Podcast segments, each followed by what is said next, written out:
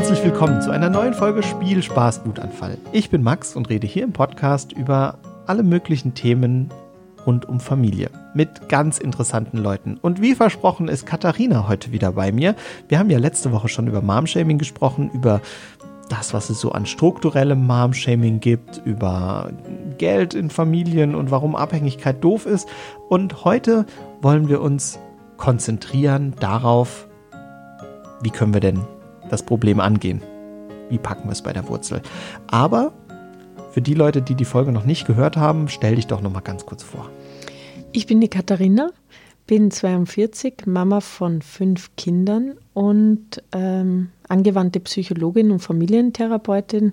Habe 20 Jahre lang jetzt schon, fast 20, eine Praxis mhm. für Familien und das Buch Stop Mom Shaming geschrieben. Wenn ihr das Buch gewinnen wollt, dann müsst ihr auf jeden Fall bei Insta bei uns reinschauen. Stop Mom Shaming. Es ist ein tolles Buch. Es ist viel zu lesen. Es ist nicht nur so ein 10-Seiten-Heftchen, sondern hat schon eine gewisse Dicke. Und du hast uns ja auch erzählt, nur ein Drittel ist überhaupt in dem Buch abgedruckt von dem, was du so darüber weißt. Also du bist die beste Expertin zum Thema. Dementsprechend schaut bei uns bei Instagram vorbei. Wir verlosen eins und dann würde ich sagen, schauen wir mal. Ja, wir haben gehört, Mom-Shaming gibt es überall in der Gesellschaft. Mom-Shaming ist das Problem. Fass doch nochmal kurz zusammen. Was ist Mom-Shaming und warum ist es problematisch? Vielleicht in zwei Sätzen. Momshaming be bezieht sich auf Kritik und auch Stigmatisierung oder Diskriminierung äh, mhm. Müttern gegenüber und äh, zieht sich durch alle Gesellschaftsschichten, durch den Familienkreis. Ganz schlimm ist es auch, wenn es äh, vom eigenen Partner kommt. Ja. Und ähm, jede zweite Frau berichtet davon, dass sie es schon mal erlebt hat. Ja. Und wenn wir ganz tief reinbohren, vor allem zum Thema Geld, würde man sagen, ja, beinahe jede Frau ist davon betroffen, nämlich dann, ja. wenn sie beim Kind zu Hause bleibt und ja. sich dafür entscheidet, mal eine Zeit lang nicht zurück in den Job zu kehren. Okay. Jetzt ähm, habe ich noch mal eine persönliche Frage. Du hast erzählt letztes Mal, du warst auch schon von Mom-Shaming betroffen, hast auch von deiner Uni-Zeit erzählt. Ähm, magst du vielleicht noch mal erzählen, wo du Mom-Shaming auch schon selbst so erlebt hast, vielleicht im, im Alltag, wo du gar nicht damit gerechnet hast? Ähm, ich habe so viel und so häufig Mom-Shaming erlebt. Ich hatte es in der letzten Folge ja auch erzählt, ja. Äh, was eine intelligente Frau kriegt doch keine fünf Kinder. Oder ähm, Kindergarten abholen. Ja, also wenn man mittags zu Hause ist, dann, dann äh, geht man nicht arbeiten. Und wenn ja. man, wenn der Mann abholt und, und das über zwei, drei Wochen und man selbst erst um fünf zu Hause ist, dann ist es schon zu viel, dann ja. ist man schon karrieregeil oder was auch immer. Ich habe es am Bahnhof erlebt, als ich mein Baby äh, auf der Reise ein Birchermüsli gefüttert habe und, und da jemand zu mir rein, wissen aber schon, dass da Plastik drin ist und sie ihr Kind da mit Plastik jetzt überschwemmen, weil das in einer Plastikbox war. Ja. Und ich habe nur gesagt, danke fürs Mitteilen, das war mir jetzt so nicht bewusst. Ja. Damit er sich ein bisschen wertgeschätzt fühlt und man in eine Deeskalation geht.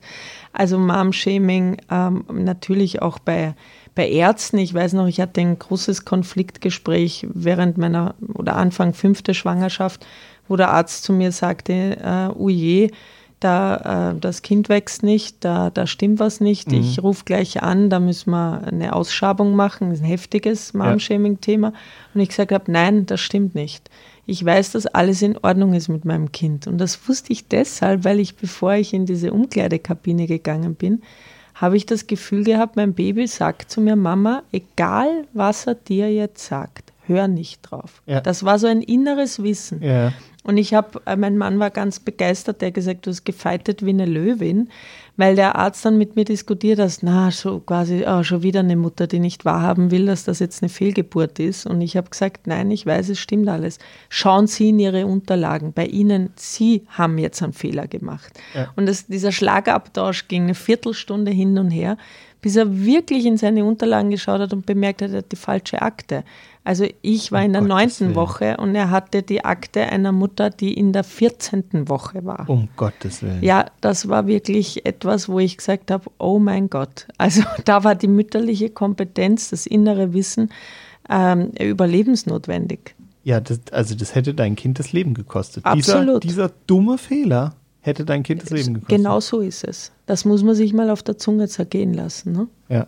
Das werde ich auch nie vergessen. Also es hat sich so eingebrannt, wo ich dann gesagt habe, hey, jede Mama hat eine mütterliche Kompetenz. Und Ja. auch wenn es scheint, eine Autorität, die sagt, nee, so ist es, hör auf deine mütterliche Kompetenz, such nach weiteren Lösungen Ja. und, und lerne auch herauszufinden, wann ist es wichtig, drauf zu hören und wann nicht. Mhm. Ja. Also Krass. Das muss mit deiner Psyche auch einiges gemacht haben, oder? Also so. Ich war, ich war ehrlich gesagt unterm Strich unfassbar dankbar. Ich habe meinen Bauch gestreichelt und gesagt, boah Schatz, wir haben eine tolle Bindung jetzt schon. Ja. Weil das war, äh, mein Vertrauen hat es gestärkt. Du bist eigentlich in der Situation ja durch eine, durch eine seelische Krise durchgegangen und hast am Ende äh, mit deinem Kind, mit dem ungeborenen Kind, was erlebt, was euch auf eine gewisse Art und Weise auch zusammenschweißt, ohne dass das Kind überhaupt aus der Welt im Sinne von aus dem Mutterleib raus und geboren war. Absolut. Das Krass. hat mich oder unsere Beziehung schon sehr geprägt. Krass. Und jetzt, wenn jetzt ist sie vier und wenn sie manchmal zu mir sagt, nein Mama, ich mache das jetzt aber. Und ich denke mir, nee, mach das jetzt anders. Aber sie Ja. sagt es mit so einer Klarheit, dann kann ich ihr auch mehr vertrauen. Ja. und das geht meistens auch auf, Ja. weil ich eben die Erfahrung gemacht habe, nee, das, die hat schon, das ist eine, eine starke Persönlichkeit. Ja, die hat vom Bauch aus schon ganz klar Dirigiert. gesagt, ich will leben. Ja, Ja. und du hörst jetzt nicht drauf, was der sagt. Absolut. Äh, knallhart. Ähm, ich bin gerade ein bisschen geflasht von dieser Geschichte, weil das einfach eine, eine Tragweite ist, mit der ich nicht gerechnet habe. Aber das zeigt uns umso mehr, Mom-Shaming ist überall. Und jetzt kommen wir mal zum Kernthema unserer Folge. Wie können wir dagegen arbeiten? keiner hat mehr Lust drauf zu hören, äh, du bist eine schlechte Mama, weil, und keiner hat mehr äh, Lust drauf zu hören, ähm, du musst aber. Das ist aber äh, Kern des Problems. Was können wir tun? Also das Erste ist mal wahrzunehmen, was macht das jetzt gerade mit mir? Also wie geht es mir eigentlich damit? Und das dann zum Ausdruck zu bringen. Ähm, du, das, was du mir gerade gesagt hast, das verletzt mich. Oder ich merke gerade, dass ich richtig wütend werde, Ja. weil du mir, weil du jetzt gerade über meine Grenze gegangen bist. Also ausdrücken, erstens mal nachspüren, was macht das mit mir? Zweitens in Worte fassen können. Vielfach kann man es nicht in Worte fassen, dann ist man total perplex. Auch das zum Ausdruck bringen und sagen, äh, mich, mich überfordert das gerade, was du gesagt hast. Ich kann da gerade gar nicht drauf eingehen. Also wirklich lernen zu verbalisieren, was in dir gerade vorgeht, damit der andere realisieren lernt, was da gerade überhaupt passiert ist, was er getan oder nicht getan hat. Ja. Und Aufklärung ist noch immer das Allerwichtigste. Und Aufklärung beginnt beim Nachfühlen, Ja. wie geht's mir, und ich drücke das aus. Und dann bitte nicht über die Sachlage diskutieren. Ja, klar. Weil, ähm, weil es, es hat den anderen überhaupt nicht zu interessieren, ob du jetzt stillst oder ob du dein Kind zu Hause oder in der Klinik zur Welt bringst oder einen Kaiserschnitt gemacht hast oder nicht. Oder ob du mit einem Papa oder mit zwei Papas, so, das ist völlig, das ist dein Leben. Und da die Kompetenzbereiche auch ganz klar abstecken. Das andere ist natürlich, wenn es deinen Partner betrifft, wenn du Mom-Shaming von deinem Partner erlebst, wow, was hast du denn da schon wieder gemacht und gib mal her. Ja, also ich, ich Ja. kann das. Da ist es in der Erziehung einfach so, dass, dass es eine Hierarchieebene gibt bei Kindern. Wenn euch das interessiert, will ich das kurz sagen, weil es ist echt oft bei Paaren so ein Thema, ah, sobald du kommst, führt sich das Kind wieder auf. Ja, Ja. Wenn, wenn, wenn du weg bist, ist es total brav oder zu Bett bringen. Ich will nur mit Mama und Ma, immer bist du so besitzergreifend und gehst mit dem Kind ins Bett. Ich will auch mal. Dann gibt es so Diskussionen und da ist es ganz wichtig zu wissen, Kinder haben eine Bindungshierarchie, vor allem die ganz Kleinen. Da, da muss nicht der, die Mama oben stehen, da kann auch die Schwester, das Au-pair oder der Papa eben oben stehen. Derjenige, der sich am feinfühligsten ums Kind kümmert, wird priorisiert. Und dann ist es ganz, ganz logisch, dass das Kind, sobald Bindungshierarchie Nummer eins erscheint, die, das Kind zu dem will. Und dann Ja. führt das oft zu so Machtkämpfen. Und da ist es einfach, da hilft Wissen. Ja. Also Wissen ist etwas, was bei Mom-Shaming auch vorbeugt, wo man einfach sagen kann, hey, pass auf, das ist jetzt aber gerade so, weil du musst dich vor deinem Partner oder der Familie vermutlich eher erklären Ja. als vor fremden Menschen. Das ist total witzig, dass du das sagst, dass es diese Bindungshierarchien gibt. Ich finde, äh, das ist im Bereich Dad-Shaming oft der Fall. Und zwar deswegen, weil als Papa, der arbeitet, bin ich weniger da als meine Frau, die in einer gewissen Situation ist. Ich fühle mich aber nicht zurückgesetzt vom Kind, sondern ich weiß, dass es diese Bindungshierarchie gibt. Aber ich habe das Gefühl, das wissen nicht alle Leute. So. Und ähm, wenn meine Frau auch dann manchmal einfach, keine Ahnung, Staubsaugen will und meine Tochter rennt ihr hinterher, Mama, Mama, äh, dann weiß ich, das meint sie nicht böse mir gegenüber, sondern sie will jetzt einfach gerade zur Mama. Das ist gerade ihre, ihre Entscheidung und das geht jetzt. Oder äh, meine, meine Frau geht auf, auf Toilette und meine Tochter rennt hinterher und hämmert an die Tür und ruft Mama, Mama, Mama. Und sie kann nicht alleine aufs Klo gehen, obwohl ich da bin. Dann ist es nicht, dass mich meine Tochter zurücksetzt, sondern es ist halt gerade so, dass die Mama jetzt gerade verlangt wird. Und da hat sie durchaus einen eigenen Willen. Ich komme damit sehr gut klar, weil ich über diese Bindungshierarchie Bescheid weiß und weil ich weiß, wenn ich jetzt mit meinem, meiner Tochter heute Morgen unterwegs war, meine Tochter liebt Trecker, ja, das ist der Mam-Mam, weil der macht Mam-Mam-Mam-Mam-Mam-Mam-Mam, wenn der fährt und der, der Mam-Mam steht dann da und wir waren äh, bei einem, bei einem äh, Bekannten, und da stand dann ein Traktor. Und dann haben wir angehalten und sind da kurz um den Traktor drum geschlichen und haben uns den angeschaut. Und dann kam der Gemeindearbeiter und sie durfte auf dem Traktor sitzen und sie hatte einen irren Spaß. Und da weiß ich einfach genauso, ich bin vom Kind ernst genommen. Aber wenn die Mama auftaucht, dann kann es sein, dass sie jetzt halt zur Mama rennt. Wenn ich das aber nicht weiß, dass es diese Bindungshierarchie in dem Alter von anderthalb, zwei Jahren irgendwie gibt, dann gerate ich halt sehr schnell in eine Situation, wo ich mich selber frage, bin ich eigentlich gut genug? Und deswegen finde ich dieses, diesen Aufklärungsaspekt da total wichtig. Weil das ist ja die Frage, bin ich eigentlich gut genug oder was ist, was stimmt mit mir nicht, dass, dass mein Kind wohin rennt? Und ich glaube, für eine Mutter ist es vielleicht noch mal schlimmer, wenn das Kind dann gerade, du hast gesagt, das Au pair, ähm, an Punkt 1 der Bindungshierarchie setzt, weil die Mama vielleicht Akademikerin ist, arbeitet oder eine große Firma leitet, weiß ich nicht. Äh, ganz klar, da muss ich dann einfach Bescheid wissen. Ne? Ist super, dass du das ansprichst, weil das, das ist kein Nein vom Kind, das ist nicht gegen dich, das ist einfach das Ja für die eigenen Bedürfnisse. Und das eigene Bedürfnis eines Kindes ist immer dastehen, die größtmöglichsten Sicherheitsanker zu finden, wo man weiß, okay, der versorgt mich rundum. Da Ja. kriege ich Essen, da kriege ich Trost. Alles. Alle meine Grundbedürfnisse werden da am feinfühligsten und am, am, am schnellsten und am adäquatesten und am qualitativ hochwertigsten erfüllt. Das heißt nicht, dass der andere was falsch macht, sondern es ist einfach ein Lernprozess. Und Ja. irgendwann lernt das Kind auch, hey, Moment, ich, ich sterbe nicht, wenn ich, wenn, wenn jetzt ich mit Papa was mache. Im Gegenteil, das Witzige ist, wenn das Kind gewisse Sachen hat, die es sich bei der Mama nicht traut. Bestes Beispiel, als wir laufen gelernt haben, war das so, sobald die Mama da war, konnte das Kind nur an der Hand laufen.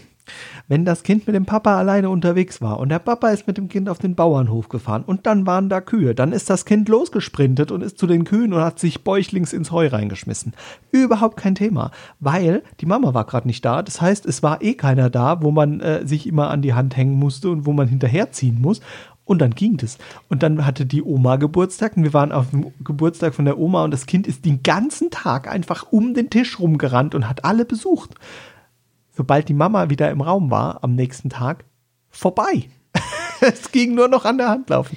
Und das ist äh, was, wo, wo das Kind dann auch seine eigenen Kompetenzen irgendwo anders erlebt. Ne? Und das ist auch schön, äh, es gibt eine mütterliche Art, eine weibliche Art, Kinder zu erziehen und Kinder zu begleiten.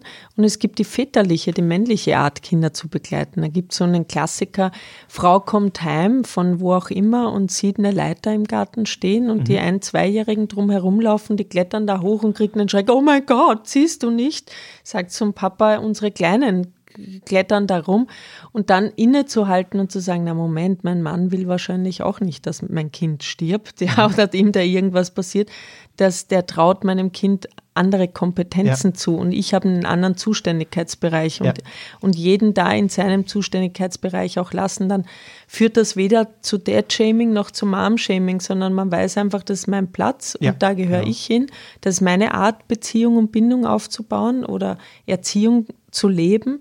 Und das ist deine Art. Und gemeinsam, es braucht ja ein ganzes Dorf, um ein Kind ja. gesund äh, ins Leben zu begleiten. Das ist, äh, das hat viel, viel Wahrheit. Ja, ja, auf jeden Fall. Also ich war ein sehr glückliches Kind dahingehend, dass ich auf einem Großbauernhof groß wurde, wo es meine Großmutter fand das natürlich schrecklich, wie uns meine Mutter erzogen hat, ja. Aber ich fand es als Kind toll, weil ich, wenn mir was bei der Mama nicht geschmeckt hat, bin ich halt zur Oma. Ne? Mhm. Dass das jetzt intern zwischen den beiden Frauen für sehr viel Unruhe gesorgt hat, war mir als Kind nicht bewusst. Natürlich. Aber ich hatte eine Fülle an Ressourcen, aus Klar. denen ich schöpfen konnte. Und ähm, also da geht es viel um Abgrenzung, mhm. um Plätze zuweisen, um, um Zuständigkeiten, auch, ne? um Rollen, um die muss man aber verhandeln. Die ja. kann man nicht einfach aus seiner Sozialisierung oder Erziehung äh, übernehmen, weil mein Partner oder meine Partnerin kann ganz andere Definition von Rollen haben mhm. als ich. Das heißt, das ist wichtig, dass man sich da auch zusammensetzt und darüber spricht. Was ist mir wichtig? Was ist dir wichtig? Äh, was kannst du gut? Ja. Was kann ich gut? Ja, was, was gefällt mir, was nicht? Und das nehmen sich, aber die Zeit nehmen sich Paare oft nicht. Mhm. Sie stolpern in diese Falle von ich, wir machen mal schon. Ja, Kinder kriegt man groß. Aber so wie man Partnerschaft lernen darf, ja. darf man auch äh, Elternschaft lernen, auch wenn man eine große Kompetenz hat von ja. Natur aus.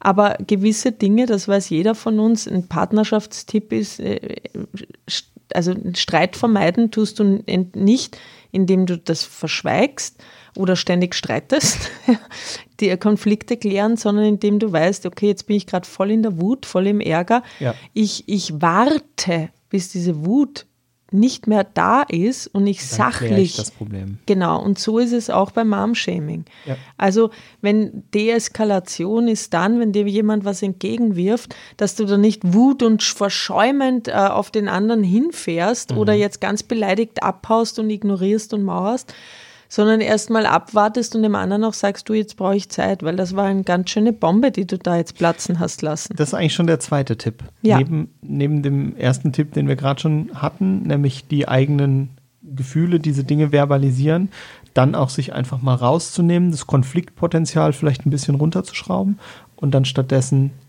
ich sag mal, reflektiert und nach einer gewissen Zeit äh, sich beruhigt habend nochmal loslegen. Ansprechen ist total wichtig, ja. also bitte nie runterschlucken, aber ja. nicht, wenn du in der Verletzung bist oder ja. in der Wut, weil da sagt man oft Dinge, die einem wirklich dem anderen auch verletzen können oder einem selbst mehr Schaden zufügen, als wenn man wirklich auf der Sachebene wieder klären kann. Und äh, auch das mit den Rollen klären ist, glaube ich, total hilfreich. Also was ist, was ist meine Rolle gerade? Was ist die Rolle von dem, der das tut. Also ich glaube, es ist immer eine andere Sache, wenn jetzt jemand, der mir nahesteht, was sagt äh, und mir der Partner zum Beispiel was sagt oder die Oma, die viel in der Kinderbetreuung vom, vom Kind in, involviert ist, was sagt, als wenn jetzt irgendein Außenstehender was sagt. Ne? Absolut. Also bei Außenstehenden, die Menschen, das ärgert einem vielleicht oder man schüttelt den Kopf oder man kann eher mal drüber lachen, mhm. das auch humorvoll sehen. Also Humor ist auch oft ein gutes Tool, ja. um, um einfach seine Lebzeit äh, zu schonen, die ja eh begrenzt ist. Ja. Und ähm, bei nahestehenden Menschen ist es natürlich herausfordernd, vor allen Dingen, wenn es dann um die Schwiegermutter geht. Da ist es schon auch wichtig, dass man weiß, oder Frauen sagen das immer wieder, mir ist wichtig, dass mein Mann hinter mir steht. Mhm. Und dass der Mann nicht das Gefühl hat, ja, ich stehe eben zwischen zwei Stühlen und habe halt zwei Frauen. Nein, du hast nur eine Frau mhm. und, und du stehst an der Seite deiner Frau. Und das gibt oft Konflikte. Und da ja. hat man dann auch viel Mom-Shaming-Potenzial. Und da ist es ganz wichtig, die, die, ähm, den Inner Circle ganz klar abzugrenzen und zu sagen, okay, Mutter, das ist meine Frau, du bist meine Mama. Äh, dafür danke ich dir auch, aber ich lebe mein Leben mit meiner Frau. Und wenn du da jetzt wirklich ständig intervenierst, bist halt nicht mehr im Inner Circle. Also da muss man auch ganz klar sein. Mhm. Das, also Klarheit wäre mein dritter Tipp. Ja. Ganz klar zu sagen, das will ich Und also den Umgang schätze ich, der ist für mich in Ordnung und auch zu sagen, das geht jetzt gar nicht mehr für mich. Also das ja. Tür aufmachen, reinplatzen, Kühlschrank ausleeren, sprichwörtlich. Ja? ja, ja? Und das gleiche gilt auch für Social Media.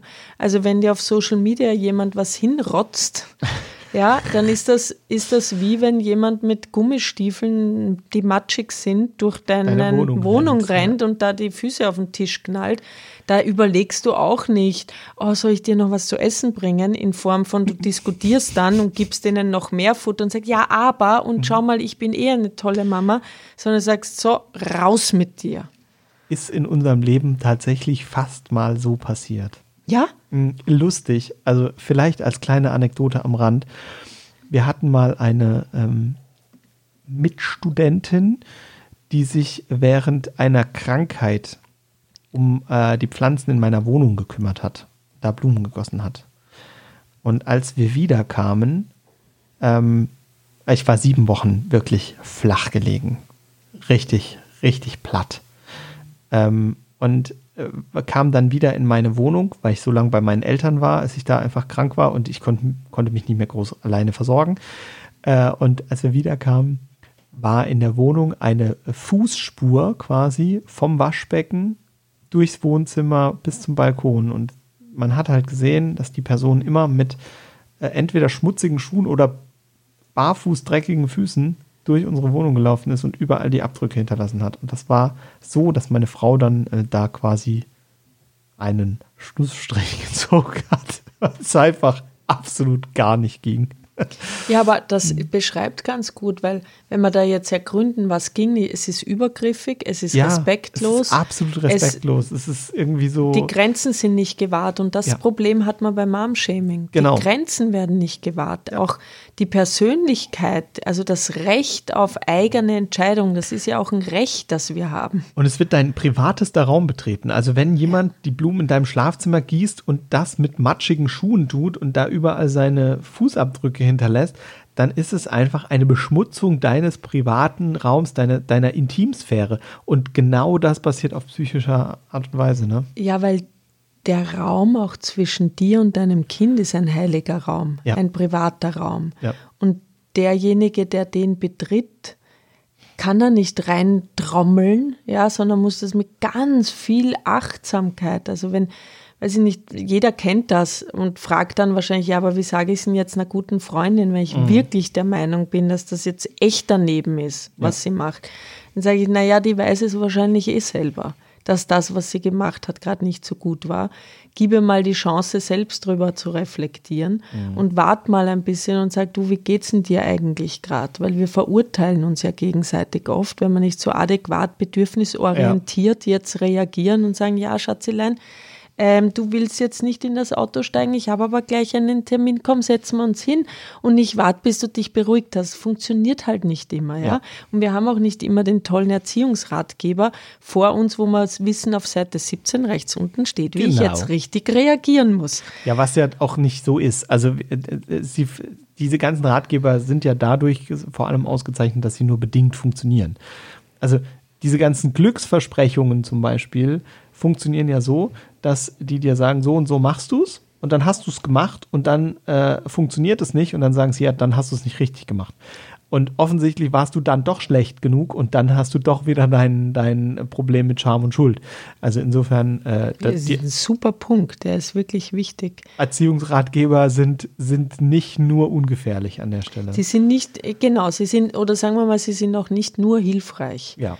Ähm, aber jeder Autor, sage ich jetzt selber und Autorin, macht das, was sie jetzt gerade in diesem Bereich am besten weitergeben kann. Ja. Und du musst halt als Leser selber noch sagen können, und, und das ist in der Elternschaft und Mutterschaft das Gleiche, okay, ich bin offen, aber ich habe auch selbst meine Kompetenz. Genau und, äh, und, und da auch wieder das Vertrauen bekommen.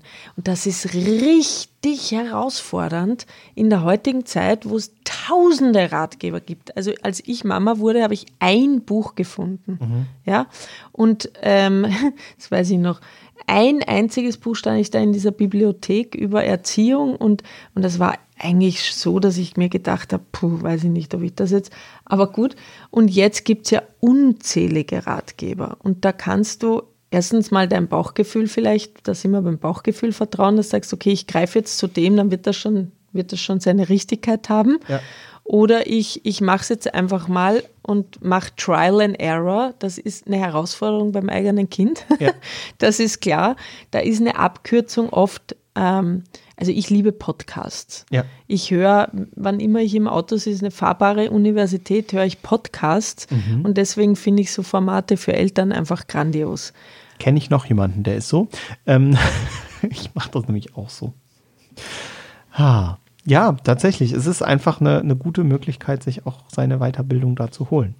Ich habe damals, als meine Frau ähm, auch mitbekommen hat, dass sie schwanger ist und wir das so realisiert haben, dass es dann da jetzt losgeht, äh, ein Buch von ihr bekommen. Und ich habe irgendwie, glaube ich, die ersten vier Seiten gelesen und habe dann festgestellt, das ist absolute Scheiße. Also das, was da drin steht, das brauche ich wirklich nicht lesen, weil das war von Seite 1 an übergriffig. Wirklich von Seite 1 an. Ich werde das Buch hier nicht nennen. Ich werde auch nichts darüber sagen, aber ich habe dann abgebrochen, weil ich sofort gemerkt habe, dass diese Kompetenz, dieser, diese Kompetenz ein selbstdenkender Mensch liest hier, die wurde übergangen. Und dann habe ich ein Buch gefunden und das zeige ich euch auf Insta. Das ist äh, großartig. Das ist eine Gebrauchsanweisung für ein Baby, die geschrieben ist wie für Elektrogeräte. Das ist genau mein, meine Papa-Gebrauchsanweisung gewesen, weil die war so geschrieben, wie wenn ich jetzt einen Computer habe und habe dazu eine Gebrauchsanweisung. Super witzig. Das war mein Buch zum Vaterwerden. Und ich denke, dass das deswegen so witzig war, beziehungsweise so, so gut war, auch so hilfreich, weil es einfach das Ganze mit Humor genommen hat hast es schon gesagt, Humor ist einfach, äh, um seine Lebenszeit nicht zusätzlich zu verkürzen, toll. Das gilt auch für Erziehungsratgeber. Also äh, man, man darf da auch welche nehmen, die durchaus ein bisschen Humor ist, ist die Nummer eins. Also ja. das auch, das, das äh, ist unser Leben, also von mir, meinem Mann das, oder unserer Familie das Lebensrezept, weil wenn man es nicht mit Humor mehr sehen kann, dann ist eh schon ganz da viel. Hast verloren. Da hast schon verloren und, und deshalb habe ich auch ein sehr lustiges Titelbild hier gewählt und, ja. und in all meinen Büchern sehr humorvoll geschrieben, weil du, ähm, wenn du das extrem ernst nimmst, macht das auch was mit dir. Ja. Und vor allen Dingen bringt es immer das Gefühl von, ich mache auch, könnte auch was falsch machen. Es könnte ja. auch was schiefgehen. Und das ist das Risiko, das wir alle im Leben tragen. Das eint uns, ähm, dass auch was schiefgehen kann. Aber das Wissen, es kann auch wieder heilen. Ich es finde, wird wieder gut. Ich, ich will das von der anderen Seite nochmal unterstreichen. Also das mit dem, das mit dem Humor ist auch eine, eine ich würde sagen, Kompetenz, das an, an Punkten zu behalten, wo es wirklich ernst ist. Also ich habe schon mit Menschen die Phase ihres Lebens verbracht, wo klar war, dass sie bald sterben werden, ähm, weil sie schwer krank sind.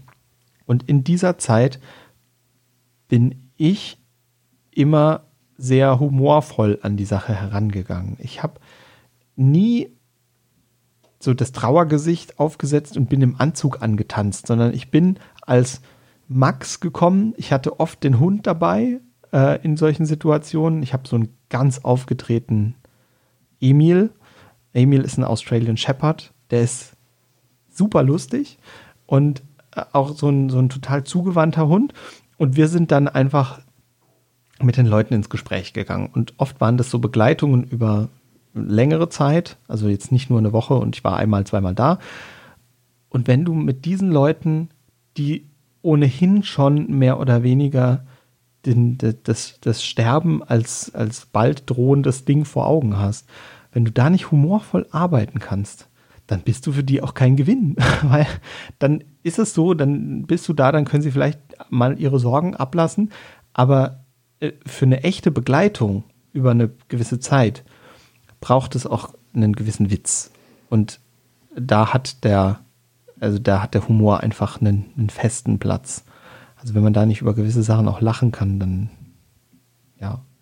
Bis hin zu, dass Leute sagen, ja, darum kümmere ich mich nächstes Jahr wenn sie wissen, dass es für sie kein nächstes Jahr geben wird. Also so ganz, ganz, ganz böse Das sagt ja aus, also ich habe mich zugewandt meinem ja. Schicksal und ich nehme es an. Das ja. ist ja, also Humor beinhaltet ja auch das Ja zum allem, was ist, zum Leben ja. oder äh, zu dem, was mir halt das Leben jetzt gerade an Ball entgegenwirft.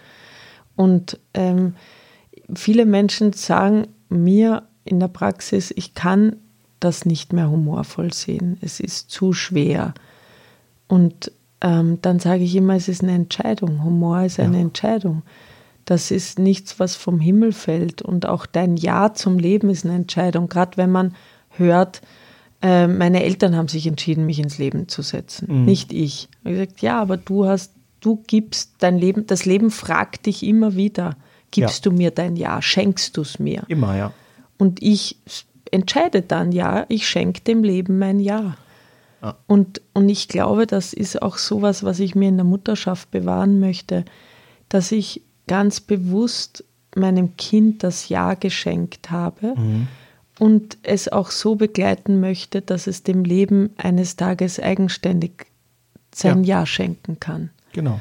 Und da ist Humor ein, ein wunderbarer Begleiter. Es ist auch eine, eine Freiheit. Also wenn, wenn ich mich gegen Humor entscheide, dann schränke ich mich total ein. Dann muss ich permanent ernsthaft bleiben. Dann, dann, dann bin, ich, bin ich eingesperrt in diesem, diesem Korsett. Wenn ich mich dazu entscheide, wie du sagst, dass ich die Sachen auch mit Humor nehmen kann, dann kann ich freier durchatmen. Dann kann ich mal einen dummen Spruch machen, der, der vielleicht, wenn ich ihn ernst nehmen würde, total daneben wäre. Mhm. Aber wenn ich weiß, wir reden mit Humor drüber, dann bleibe ich dabei locker und äh, es geht mir selbst dabei auch besser einfach. Und den anderen wahrscheinlich auch, weil die merken, der Typ, der mir gegenüber ist, nicht bierernst. Und vielleicht ist es dann auch einfach das, was, wenn wir jetzt wieder aufs, aufs Mom-Shaming kommen, auch die blödesten Sprüche erträglicher macht. Ja, und, und absolut. Und das bedeutet ja nicht, über was wir sprechen, dass wir etwas auf die leichte Schippe nehmen oder nicht ernst nehmen. Nee, genau. Sondern das heißt einfach, jedes Nein beinhaltet auch ein Ja. Wir sehen beide Seiten der Medaille oder ja. regen dazu an, beide Seiten der Medaille zu sehen. Und oftmals ist es so, das wollte ich noch sagen, weil ich oft gefragt werde, warum gibt es Mom-Shaming überhaupt? Mhm. Also wieso, wieso gibt es das? Und vor allen Dingen unter Frauen. Und das wenn wir da jetzt in der Psychologie ein bisschen forschen, hat Momshaming auch immer viel mit Macht zu tun. Mhm. Also ich weiß es besser, Wissen ist Macht. Ich gebe dir das Gefühl, äh, ich habe die Oberhand, ich, weiß, ich bin der Gruppenführer. Ja. Und das hat, hat leider noch immer, bei, wenn Menschen zusammenkommen, ist das, das Überleben des Stärkeren. Und der, der mehr Wissen hat, hat das Gefühl, ich bin einfach stärker, ich habe mehr Macht, ich habe ja. da mehr zu sagen. Und oftmals ist es wirklich nur ein, ein, ein unnötiges Machtgehabe. Ja, Für die Person total. aber, die Mom-Shaming ausübt, ist es im Moment eine Notwendigkeit. Das heißt, Mitgefühl wäre auch noch was neben Humor. Ja. Mitgefühl heißt nicht, ich verstehe oder heißt für gut, was du tust. Mitgefühl heißt, ich, ich kann mich einfühlen oder ich mache mich auf, mich ja. einzufühlen aus welchem Grund machst du das? Du, du fühlst dich offensichtlich selbst unsicher genau. und selbst klein. Und das merkt man dann oft. Also gerade der klassische Schwiegermutter, die wird nie sagen, ich habe selber viele Fehler gemacht, weil ja. auch ihre Mutterschaft, ihr Kind ist eine Achillesferse. Ja, ja. Da müsste sie sich ja auch was eingestehen. Deshalb ist der Klassikerspruch, aus meinen Kindern ist was geworden und wir sind auch alle groß geworden, wir haben es schon geschafft. Das ist ein Schutz Mechanismus. Und dann zu sagen, ja, mach's mal so wie ich, könnte auch die Botschaft sein, will ich will Teil eures Lebens sein. Mhm. Also ich möchte mich auch bedeutsam fühlen ja. äh, und fühle ich mich gerade so nicht. Und dann könnte man, wenn es ein nahestehender Mensch ist, dem anderen auch sagen, du, danke, dass du mich das wissen lässt, magst mal in dem Bereich helfen. Da brauche ich wirklich deine Hilfe. Magst Total du mit gut. einkaufen gehen oder kochen gehen oder uns zum Kinderarzt fahren? Dieser Tipp ist so, so, so wertvoll. Ich, ich will das nochmal gerade ganz deutlich machen. Wenn Menschen euch etwas sagen und das erstmal klingt wie ein Vorwurf oder irgendeine, äh, irgendeine Form von Ansage, dann kann ich natürlich darauf reagieren, wie mit so einem Tennisschläger gegen den Tennisball und direkt zurückschmettern. Aber oft ist es einfach total sinnlos. Denn an der Stelle ist es vielleicht cool, einen Schritt zurückzutreten, hatten wir gerade schon im, im Tipp, äh, drauf zu gucken, was ist eigentlich der Beweggrund? Und dieses Bedürfnis, selbst wertgeschätzt zu werden oder selbst relevant zu sein und gerade im Kontext Familie ist es so, so wichtig, selbst mitgenommen zu werden, selbst was vom Enkelkind zum Beispiel zu haben, ist ein riesengroßes Bedürfnis, das auch dafür sorgt, dass man dann vielleicht manche Sachen sehr komisch macht. Und wenn ich dann die dummen Tipps von der Schwiegermutter kriegen würde, könnte ich sagen, hey, ich weiß, du bist total gut in dem und dem, lass uns doch mal äh, da hinschauen und könnte das einfach in irgendeine Richtung umlenken und dadurch auch diese, dieses Ernst nehmen und das mit einbeziehen, ähm, leben, das Bedürfnis befriedigen und vielleicht entschärft das den Konflikt an anderen Fronten dann automatisch. Ne? Ja, weil der Perspektivwechsel beinhaltet das Wahrnehmen der Not. Ja. Also auch gerade, weil wir das vorher mit dem Papa hatten, na, ja. jetzt kannst du das gut für dich einsortieren und, und dich da auch regulieren und kommst gar nicht erst in die Schleife, oh, meine Tochter lehnt mich ab. Mhm. Aber für einen Papa, der in dieser Schleife ist, ist es wichtig, sich nicht jetzt kognitiv, der kann sich dann ja nicht kognitiv sofort umswitchen und sagen, aha, es gibt also diese Bindungshierarchie und dann mhm. ist das so, sondern er hat dann Schmerz und wenn er den ausdrückt, ähm, manchmal im Alltag kann man es nicht so in Worte fassen und sagen, ich fühle mich gerade im Schmerz und ich würde gern näher sein und ich weiß nicht, wie ich es schaffe, sondern man sagt dann halt, boah, immer rennt dir die Kleine nach und, und immer bist du die Nummer eins. Ja, es kommt dann in so einem Vorwurf. Und dann ist diese Form des Mom-Shamings eigentlich eine Not. Ich will auch Teil sein. Ich will, mhm. ich will, ich will auch bei euch sein. Ich fühle mich gerade außen vor. Ja. Und wenn man das für den anderen verbalisiert und sagt, fühlst du dich gerade ausgeschlossen. Das bedauere ich. Das ja. tut mir leid. Schauen wir mal, wie können, wie können wir jetzt was miteinander machen. Dann fühlt sich der andere auch einfach wieder, man, man das ist ein Miteinander dann. Deswegen mhm. der Untertitel ist Miteinander statt Gegeneinander. Ja. Und das beinhaltet eben auch die Fähigkeit, die Not des anderen wahrzunehmen. Total gut. Total gut. Ich habe das äh, in ähnlicher Weise auch schon erlebt, dass meine Frau gesagt hat, ich würde jetzt gern mal alleine ganz kurz. Mhm. Und das ist immer so eine Situation, wenn das Kind dann seine Bedürfnispräferenz äh, so legt, dass es jetzt gerne mit der Mama und die Mama sagt, oh, ich kann das gerade nicht, mhm. dann ist es äh, ja überhaupt nicht so, dass man, oder dann, dann, dann kommt, glaube ich, in vielen Familien dann direkt der Vorwurf, weil du kümmerst dich ja nie, du brauchst dich ja auch nicht wundern, dass das Kind, und das ist auch gefährlich, ähm, äh, Dad-Shaming an der Stelle, äh, und ich glaube, an der Stelle muss man dann sagen, ja, da lieber einem einen, einen Schritt zurück und gucken, was ist es denn wirklich. Mhm. Und das ist halt im Alltag, wenn wir gerade in der Folge 1 haben wir über die Gleichzeitigkeit gesprochen. Ja. Ne? Da hat Mama das Bedürfnis, hey, ich will jetzt einmal allein aufs Klo gehen. Mhm. Ja, ich will ja jetzt kein Kleinkind vor mir mit Puzzle sitzend am Boden haben. Ich will einfach in Ruhe jetzt mal am Klo sein können. Ja. Das ist ja auch ein Grundbedürfnis. Ja. Und ähm, und da, da auch zu sagen, okay, Schatz, ich traust dir zu, dass du es jetzt aushältst, ja. Äh, mit dem Papa spazieren zu gehen, weil ich brauche es jetzt wirklich. Und der Papa nimmt die Not auch wahr, dass die Mama das, den Raum jetzt wirklich braucht. Und die Mama kommt nicht in den, muss dann gar nicht in den Vorwurf, ja. weil es einfach geachtet wird. Dieser Raum, den jeder Mensch mal braucht. Und das ist unfassbare Belastungsprobe im ersten Jahr. Oh ja. Und ich würde es sogar noch ausdehnen. Ich finde es so richtig entspannt mit Kindern erst ab fünf. Das sage ich jetzt als Fünffachmama. Mhm. Ja, weil da kann man wieder schlafen. Da schreit nicht jeder in der Nacht Pipi oder was auch immer. Da schaffen es die Kinder dann auch schon mal alleine ja. aufzustehen. Oder sie können sich auch mal allein ein Brot schmieren ja. oder was zu trinken holen. Also meine Kleine klettert dann immer auf die Küche hoch und holt sich dann was zu trinken, wenn es manchmal einfach nicht geht, dass du sofort da bist. Klar. Und ähm, das, das so zum Trost für alle Eltern, weil ich habe so gemerkt, als ich meine Kinder ganz klein waren, da denkst du, das endet nie. Also du, du hangelst dich so von Stunde zu Stunde und wartest, bis der Tag vorüber ist. Ich spreche jetzt so ganz aus dem mhm. tiefsten Innersten. bis, bis du mal die Kinder ins Bett bringst und dann endlich mal Zeit für dich hast. Und ich habe Eltern erlebt, die diese, das nicht auf den Abend ausdehnen, sondern dann sagen, du, wenn die Kinder mal groß sind, dann machen wir die Reise. Und dann machen wir dieses und jenes. Und das ist, glaube ich, das kann auch in eine Form des eigenen Shamings dann abarten, wo du sagst, ich habe, habe ich überhaupt gelebt? Habe ich mein Leben überhaupt gelebt? Haben wir mhm. überhaupt unser Familienleben? Oder bürden wir dem Kind diese Last auf, weil du da bist, konnten wir was nicht machen? Ja. Ist jetzt nochmal ein anderes Thema, aber ich glaube, da geht es auch vielen Eltern, vermute ich so. FOMO. Da, ja. Haben wir übrigens auch eine Folge zu ja? gemacht. Ja, mit Gavin Karlmeier. Der ist äh, Formatentwickler und so ein absoluter Medienjunkie und hat äh, eine hat mit uns drüber gesprochen, wie gehe ich denn mit dieser Angst um, was zu verpassen?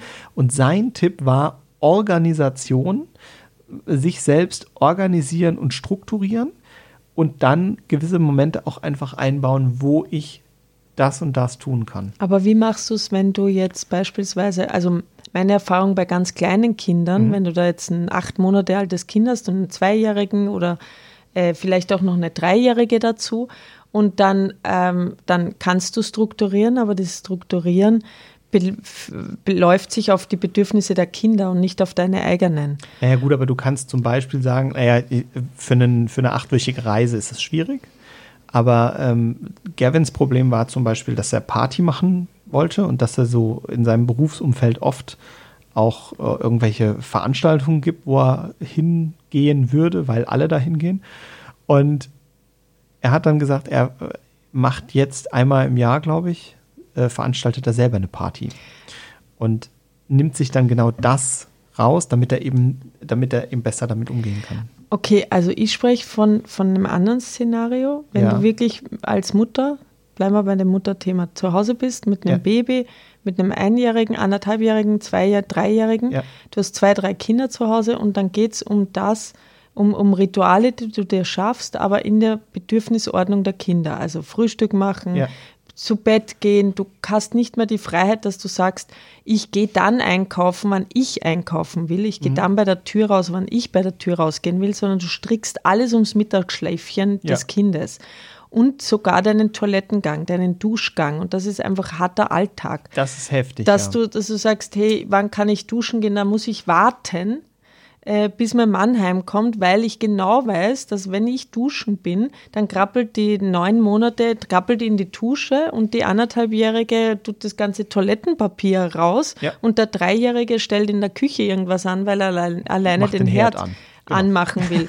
So, und dann bist du in einer ganz alltäglichen Situation, wo du ja. dich als Mutter oder vielleicht auch als Vater, wenn du zu Hause bist, ich will nicht in Stereotype verfallen, von, von Stunde zu Stunde hangelst und ja. dein Leben abwartest. Ja, du hast recht. Und, mhm. und das so als Symbol dafür auch, es gibt Familien, die warten auch ab, bis mein Kind in dem Alter ist, na dann können wir was machen. Mhm. Und natürlich gibt es Highlights, aber wenn das Highlight des Tages ist, oh, jetzt kann ich einmal fünf Minuten in Ruhe duschen, aber dann schreit das Baby wieder, das ich gerade ins Bett gebracht habe, weil, weil, weil, äh, weil die Katze Miau gemacht hat, ja, das ist so ja, ja. Alltag. Und da ist es da ist es so wichtig, darüber zu sprechen. Und eine Mutter, die darüber spricht, und jetzt geht es nicht um Regret Motherhood, ja. sondern es geht einfach um den Alltag, da einfach als Außenstehender nicht zu verurteilen, kein Mom-Shaming zu betreiben, und sagen, ja, aber du hast dich für Kinder entschieden, da hättest halt nicht so viele Kinder kriegen müssen, na, das ist halt so, sondern zu sagen, wo brauchst Hilfe? Ja. Und das ist mein, mein Tipp für alle Außenstehende, die mit Eltern zu tun haben, die kleine, vor allen Dingen kleine Kinder haben bitte steht nicht an der Supermarktkasse, verdreht die Augen, weil da die Zweijährige ist, die sich am Boden wälzt und Überraschungsei haben will, aber die Mama sagt nein und die Mama ist beschäftigt mit dem Einsortieren, sondern was ich mir angewöhnt habe, ist so, entweder ich mache ein paar Witze mit dem Zweijährigen und ja. lenk's ab oder ich sage, kümmern Sie sich um Ihr Kind, ich räume Ihren Einkauf ein. Das ist natürlich cool. Also es geht ja auch ums Umfeld. Das Ja. Umfeld hat so viel Macht da und Wirkungskraft. Ja. Und das einfach anzuerkennen, ja, diese Frau ist n- sieb- 24-7 im Einsatz, Ja. die hat nicht mal Zeit aufs Klo zu gehen, nicht mal Zeit in, in Bad zu nehmen. Ja, also ich meine, da ist Duschen schon, aber Bad ist ja ganz weit weg. Da unterstütze ich, da verurteile ich nicht, mal, die hat ihr Kind nicht im Griff, sondern ich sage, komm, wir alle können zusammen, wir können das Dorf sein. Ja. Für jede Mama, die jetzt mal erschöpft und müde ist. Ja.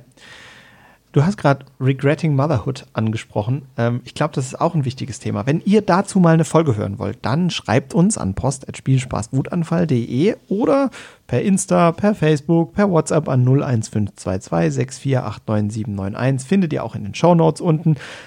Wir freuen uns drauf und wenn das für euch ein Thema ist, dann machen wir dazu mal was. Aber jetzt erklären wir erstmal, was es ist, weil ich glaube, so deutlich wissen das gar nicht alle.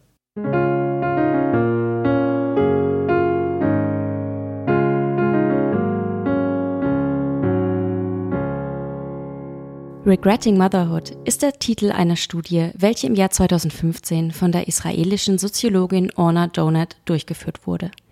Mit diesem Begriff werden Mütter bezeichnet, die es anhaltend bereuen, Mutter geworden zu sein und ihre Rolle als Mutter als sehr negativ erleben und beschreiben.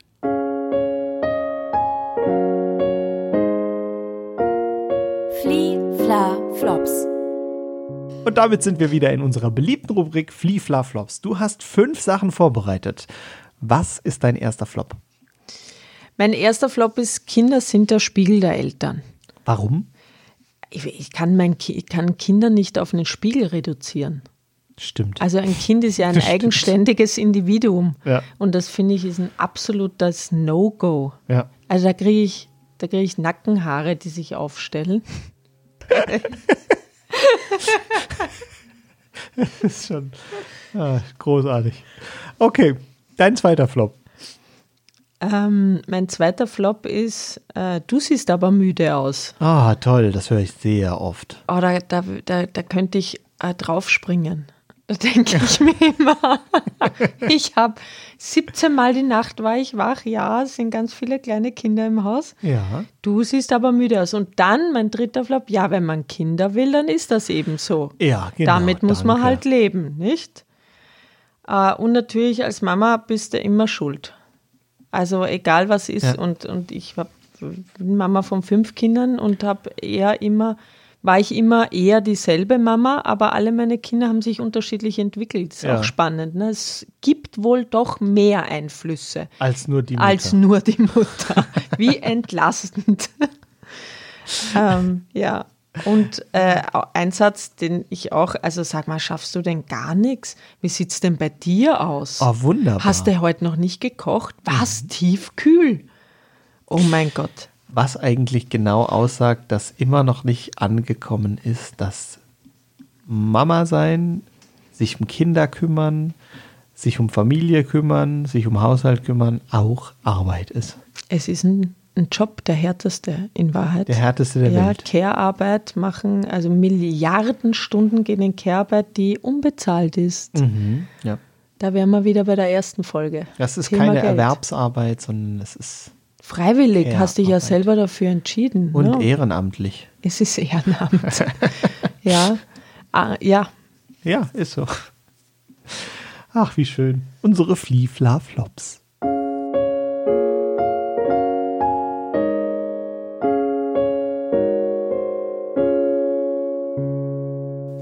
Wir sind fast am Ende unserer zweiten Folge zum Thema Mom-Shaming. Ich freue mich, dass dieses für mich total wichtige Thema so breit bei uns drinnen ist. Und jetzt würde ich noch mal ganz kurz am Schluss bündeln. Was sind die Tipps, wenn Mamas oder auch Papas irgendein dummer Spruch entgegenkommt? So ein, oh, hättest du ja schon mal früher überlegen können, ob du Kinder willst, ne? Was mache ich da? ich würde im Moment laut loslachen und sagen, ja, da sprechen wir uns dann in der Rente, die nicht auf ihr Konto eingeht, weil ich keine Kinder in diese Welt gesetzt habe. Ja. Nee, irgend so ein, so, ein, so ein Spruch. Aber ich habe ganz, ganz viele Tipps in meinen Büchern. Okay. Und die? Die findet man überall im Buchhandel. Ja, also ihr könnt das Buch natürlich kaufen. Ihr könnt äh, es bei dem großen A und bei dem großen T und bei den anderen Buchhändlern und bei dem kleinen Buchhandel um die Ecke bestellen. Es heißt Stop Mom Shaming, nicht gegeneinander, sondern ähm, miteinander. Miteinander statt gegeneinander. Und ja. ich hatte eine Bitte, ich würde mich total freuen über schöne Rezensionen. Okay, freue also ich mich wirklich, wenn ich, ich das sagen Ich gucke es mir auf jeden Fall mal an und ich schreibe auch gern mal eine Rezension. Das kriegen wir hin. Äh, falls ihr das gleiche tun wollt und wollt das Buch dafür nicht kaufen, dann könnt ihr einfach bei uns bei Insta vorbeigucken. Spiel, Spaß, Wutanfall heißen wir da. Und dann könnt ihr das Buch gewinnen. Wir verlosen zwei Stück. Eins für die letzte Folge, eins für diese Folge. Und wir freuen uns total, dass wir das machen können und dass wir das euch zur Verfügung stellen können. Denn in dem Buch stehen nicht nur tolle Tipps, sondern auch, du hast es uns vorher schon gezeigt, Knallersätze, die bei deinen Klienten und auch bei mir. Und bei dir angekommen sind ja. und äh, wo man wirklich nur den Kopf schütteln kann. Kannst nur den Kopf schütteln. Wie bekloppt das ist. So ist es. Ich habe heute wieder viel gelernt. Momshaming ist ein wichtiges Thema. Es ist strukturell ein wichtiges Thema. Es ist innen drin ein wichtiges Thema. Es ist im Herzen ein wichtiges Thema. Und es ist natürlich auch gesellschaftlich ein wichtiges Thema. Was ich nochmal besonders hervorheben will, auch in den Familien. Denn wenn jemand euch was sagt, dann ist es vielleicht einfach der Wunsch der Beteiligung, der daraus spricht. Schaut Und manchmal ist es aber auch einfach nur Dummheit. Das muss ich jetzt kurz noch loswerden. Danke. Ich glaube, ich glaube, dabei belassen wir es für heute. Manchmal ist es auch einfach nur Dummheit. Wir hören uns in zwei Wochen wieder mit einem neuen Thema bei Spielspaß Wutanfall. Ich freue mich drauf. Bis in zwei Wochen. Tschüss. Tschüss.